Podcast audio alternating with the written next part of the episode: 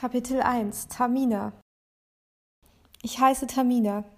In 30 Tagen wird die Welt untergehen. Dann wird der Planet Nibiru, dann wird der Planet Nibura mit der Erde kollidieren. Meine Mutter will, dass wir alle zusammen sind, wenn es passiert. Wir wollen auf der Terrasse sitzen und beobachten, wie das grausame, tödliche Ding den gesamten Himmel verdeckt. Eine Welle der Zerstörung wird mit Überschallgeschwindigkeit auf uns zurasen und alles verglühen, was sich in den Weg stellt. Ich werde nichts hören und eine Sekunde später verbrennen. Wahrscheinlich geht es schnell. Wahrscheinlich tut es nicht oder nur kurz weh, aber wen interessiert das schon? Wir werden alle sterben und können nichts dagegen tun. Ob ich Angst habe? Naja, vor eineinhalb Jahren, als das Thema in den Nachrichten kam und die Bundeskanzlerin ihre Rede gehalten hat, hatte ich Angst. Ich habe aber nicht die Bundeskanzlerin im Fernsehen gesehen, sondern es von Mama erfahren. Ich war damals 15 und habe gerade am Nintendo Zelda gespielt, als Mama von unten gerufen hat, kommst du mal bitte? Ich habe erst gefragt, muss das sein? Und dann hat Mama gesagt, ja, es ist wichtig. Wir mussten uns alle auf das Sofa setzen. Markus und ich, aber mein fünfjähriger Bruder Tom war gerade bei den Nachbarn spielen und die Mütter hatten wohl vereinbart, dass sie es den Kleinen lieber nicht sagen. Dann holte Mama Luft und erklärte uns, dass wir in eineinhalb Jahren alle sterben werden. Die NASA sei sich absolut sicher. Die Bura sei zehnmal so groß wie die Erde, gehört zu unserem Sonnensystem. Aber lange wussten wir nichts von dem zehnten Planeten, weil seine Umlaufbahn so groß ist, dass er nur alle 4000 Jahre bei uns vorbeikommt. In eineinhalb Jahren trifft sich die Erdumlaufbahn mit der von Nibura und das war's dann. Zuerst war es ein Schock für uns alle. Alle gerieten in Panik, bauten sich Bunker, die natürlich nichts bringen würden, oder gingen jeden Tag in die Kirche. Viele begingen direkt Selbstmord, aber alle anderen fanden schnell zur Routine zurück. Man gewöhnt sich an solche Zustände. Es ist nicht so, dass die Angst ganz weg ist, aber man denkt nur noch hin und wieder daran. Aber dann ist es wirklich schlimm. Ich habe oft geweint und konnte nicht einschlafen. Meine Schule wurde einen Monat später geschlossen. Denn was würde es bringen, jemanden auszubilden, der sowieso nicht mehr bis zum Berufsantritt lebt? Viele wollten noch arbeiten, weil sie sich sonst nutzlos fühlten. Andere wollten so viel wie möglich reisen. Auch ich, aber das ging nicht bei den Flugpreisen. Es gab eine Inflation und einen Börsencrash, weil Menschen ihre Jobs kündigten und viele Jobs sowieso immer überflüssiger wurden. Wer plant noch Häuser? Wer unterrichtet noch Kinder? Wer forscht noch, wenn es keine Zukunft gibt? Ein halbes Jahr vor dem Crash führten sie Punkte als Zahlungsmittel ein. Je näher wir dem letzten Tag kommen, desto mehr Punkte bekommt man, wenn man einen Tag arbeitet. Wer arbeitslos geworden ist, kann zum Beispiel in Freizeiteinrichtungen aushelfen oder im Supermarkt. Nur mit Punkten kommt man an Lebensmittel, auf öffentliche Partys oder ins Schwimmbad. Ich als Schülerin habe nur schlappe 30 Punkte Startkapital bekommen und nur noch 16 davon übrig. Aber das ist nicht mal genug, um eins der Dinge abzuhaken, die ich in meinem Leben noch machen will. Tamina, kommst du mal bitte? sagt meine Mutter Sie will, dass ich in den Garten komme, wo die ganze Familie zusammensitzt. Meine Cousine, Tante, Onkel, mein kleiner Bruder, der das alles noch nicht versteht, und mein großer Bruder, der die ganze Zeit säuft und rumposaunt, dass doch jetzt eh alles egal ist. Muss das sein? frage ich. Es ist eine Sache, in 30 Tagen sterben zu müssen, aber eine ganz andere, die restliche Zeit mit der Familie verbringen zu müssen. Ich gehe trotzdem. Wenn ich nicht komme, weint sie wieder. Im Garten läuft schon der Grill. Ein Beamer projiziert Fotos aus dem Leben der Familienmitglieder an die Wand, vor allem aus Mamas Leben, das einzige, worauf sie sich noch berufen kann, ihre glorreiche Vergangenheit. Wenn ich die Fotos sehe, werde ich fast neidisch auf ihr Alter. Es ist ja noch zu verkraften, mit 52 zu sterben, aber ich hatte nur 17 Jahre und fünf Monate. Ich schaue genervt in die Runde und lasse mich in die Hängematte neben dem Lagerfeuer fallen, mein Lieblingsplatz. Von hier aus kann man den zusätzlichen Stern besonders gut sehen, wobei es ja gar kein Stern ist. Er ist schon mindestens dreimal so groß wie jeder Stern in der Umgebung. Schön, dass wir dich auch mal zu sehen bekommen, sagt meine Mutter. Was machst du den ganzen Tag in deinem Zimmer? Masturbieren, sage ich genervt. Dabei stimmt das nicht mal. Ich war im Internet auf der Tauschbörsenseite, aber Mama glaubt, das wäre eins von diesen unseriösen Internetportalen, wo sie kleine Mädchen für mich zur Prostitution zwingen würden. Tami, Schätzchen, ich finde es nicht gut, wie du dich abschirmst. Ich weiß, wie schlimm das für dich sein muss, aber es bringt doch nichts, sich zu verkriechen. Ich verkrieche mich nicht, sage ich. Ich habe nur keine Lust auf die ganzen Familienspiele. Und wofür können wir noch alles dankbar sein und zehnmal am Tag essen, bis man Bauchschmerzen hat? Aber worauf hast du denn Lust? Weiß nicht, sage ich, aber nicht darauf. Ich glaube, ich will einfach, dass sich noch was ändert, weil wir sitzen den ganzen Tag nur im Garten und schauen Filme zum dritten Mal und reden. Aber ich kenne einfach schon alles und am letzten Tag tun die das wahrscheinlich immer noch. Genau, sagt Markus. Alles total sinnlos. Eigentlich auch sinnlos, dass ihr hier sitzt und euch streitet. Habt ihr euch das schon mal gefragt? Ihr müsst glücklich sein, also am besten betrinken wir uns alle. Aber Tammy, was soll sich denn noch groß ändern? Weiß nicht. Vielleicht will ich noch mal ein anderes Land sehen. Aber wie stellst du dir es denn vor? Alle Flüge sind ausgebucht. Menschen halten sich gegenseitig Waffen an den Kopf, um noch einen Platz zu kriegen. Willst du über den Ozean schwimmen? Ja, ich weiß, es ist total unmöglich, noch unwahrscheinlicher als im Lotto zu gewinnen, sage ich und stöhne. Aber das ist so ungerecht. Ich habe noch nichts gesehen. Aber das stimmt doch nicht. Was war es mit Venedig oder Portugal? Aber das war nur Europa, sage ich.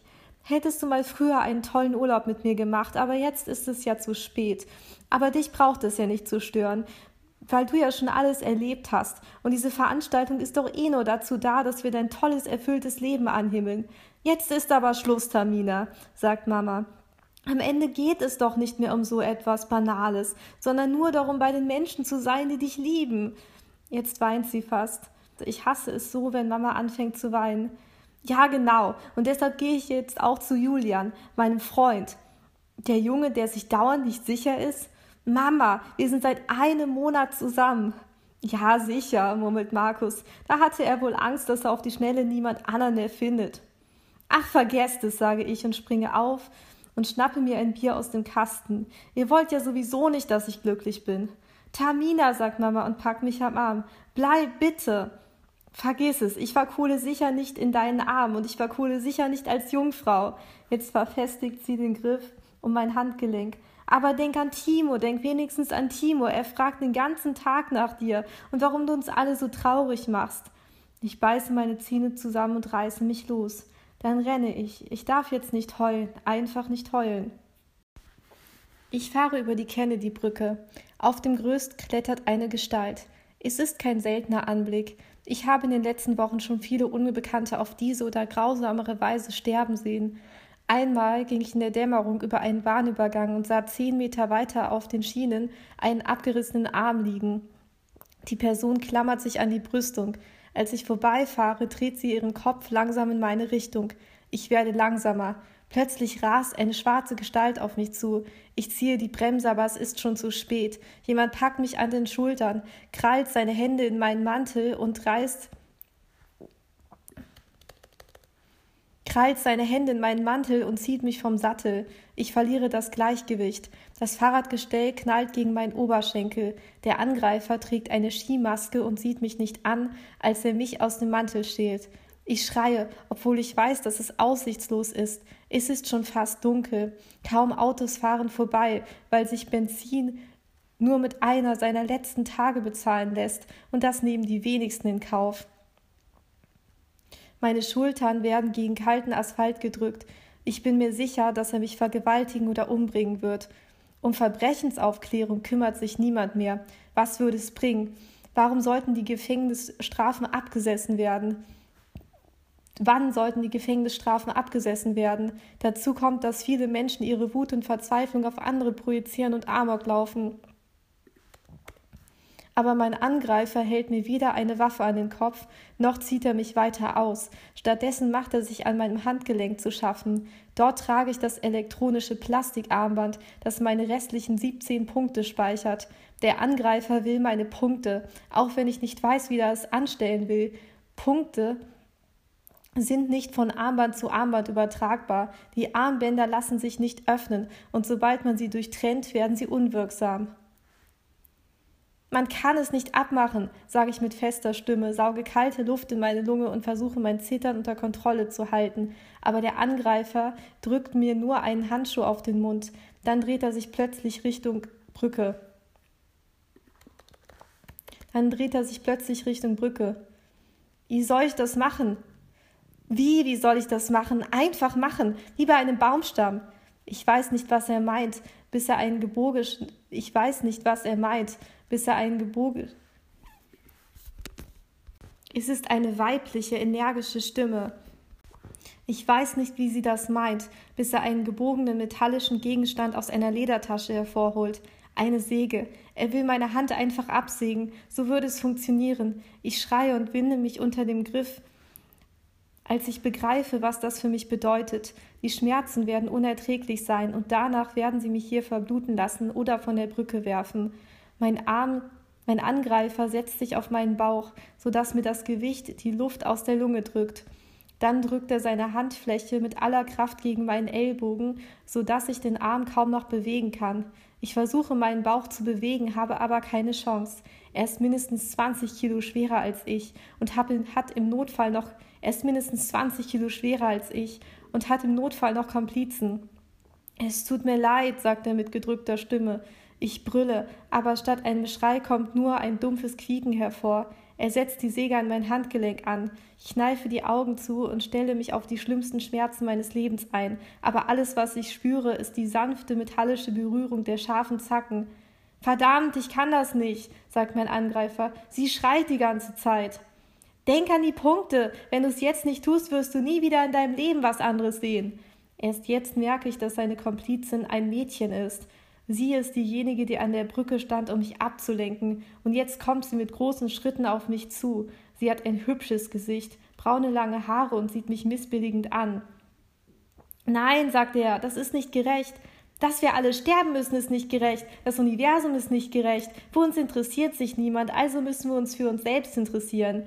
Clementine, das kannst du nicht von mir verlangen, einen Men kannst du nicht von mir verlangen, einen Menschen zu töten. Alex, sie wird nicht sterben. Ich rufe einen Krankenwagen, wenn du willst. Alex, sie wird nicht sterben. Ich rufe einen Krankenwagen, wenn du willst. Das würde Stunden dauern. Sie wäre längst verblutet. Und wenn schon, wen interessiert, ob sie heute oder in einem Monat stirbt? Wen interessiert, ob sie heute oder in einem Monat stirbt? Mit diesen Worten entreißt sie Alex die Säge und schneidet mir in den Handrücken. Es brennt, als hätte ich mir in den Finger geschnitten. Es brennt, als hätte ich mir in den Finger geschnitten. Dann wird es warm. Ich presse die Zähne zusammen. Tränen laufen mir die Wangen herunter. Dann reißt der Schmerz plötzlich ab. Das ist doch nicht dein Ernst, oder? fragt Alex, löst die Hand von meinem Ellbogen und knallt sie stattdessen und krallt sich stattdessen Clementines Hand. Du bist ja total krank im Kopf. Plötzlich weicht das kiloschwere Gewicht von meinem Körper. Ich bin frei, aber ich begreife es noch nicht. Mein zitternder Körper liegt auf dem eiskalten Asphalt und fühlt sich an wie vereist. Na los, lauf, du dumme Kuh! schneidet es, schneidet mir eine Stimme ins Ohr. Bist du komplett besteuert? höre ich Clementine brüllen. Wir haben das jetzt angefangen, also bringen wir es auch zu Ende. Nein. Und was ist mit Paris? Du willst gar nicht mich, habe ich recht. Du willst nur, dass ich. Du willst nur, dass ich für dich kleinen Mädchen die Hände abschneide, damit du den scheiß Eiffelturm sehen kannst. Weil das nur fair ist. Mein ganzes Leben lang. Tu lieber was fürs Studium, investier in deine Zukunft. Und jetzt will ich einfach nur diese eine scheiß Sache, brüllt das Mädchen.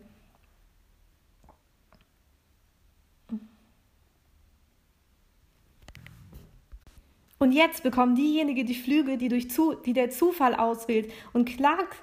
Und jetzt bekommen diejenigen die und jetzt bekommen diejenigen und jetzt bekommen diejenigen die Flüge, die der Zufall auswählt. Und klar nimmt da einfach jeder teil. Und dann gewinnt irgend so ein Penner. Was ist daran bitteschön gerecht? Was ist daran fair, wenn ein unschuldiges Mädchen auf der Brücke verblutet? Sag es mir, Clementine. Ich drehe meinen Körper und sammle mein Fahrrad vom Boden auf. Mein Körper ist ein einziges Zittern und in meinem Bauch pocht der Schock wie ein zusätzlicher Puls nach. Ich schaffe es kaum, das Metallgestell anzuheben. Ich schaffe es kaum, das Metallgestell anzuheben, aber irgendwann gelingt es mir doch. Meine Angreifer werfen sich immer heftigere Beschuldigungen an den Kopf. Ich schließe nicht aus, dass sie sich noch gegenseitig ich schließe nicht aus, dass sie sich noch gegenseitig umbringen wollen. So sieht man das öfter. Jeder hat Pläne, die er vor seinem Tod noch unbedingt umsetzen will, aber die wenigsten bekommen die Chance dazu. Plötzlich hasst jeder sein Leben oder stellt fest, dass es ihm nicht reicht.